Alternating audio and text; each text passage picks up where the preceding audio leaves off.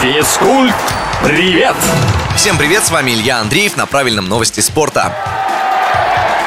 Даниил Медведев уступил в финале открытого чемпионата Австралии по теннису. Соперником россиянина в решающем матче был культовый Рафаэль Надаль. В напряженнейшей пятичасовой встрече наш спортсмен даже вел в счете 2-0, но третий победный сет взять так и не удалось. Для Надаля это 21 титул на турнирах Большого шлема в карьере, что делает его по этому показателю лучшим теннисистом в истории.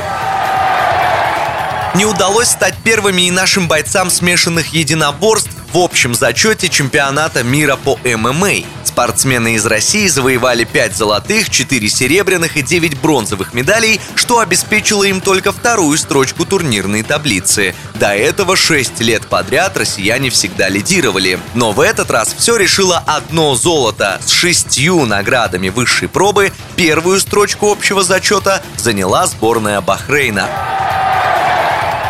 Второе место и у нашей сборной по биатлону по итогам чемпионата Европы. На турнире россияне взяли одну бронзу, три серебра и дважды поднимались на высшую ступень пьедестала. Сначала золото завоевала Евгения Буртасова в индивидуальной женской гонке, а через три дня она же заняла первое место на пару с Антоном Бабиковым в супермиксте. Следующие старты наших биатлонистов пройдут уже на этой неделе в рамках Олимпийских игр в Пекине. Болеем за Россию!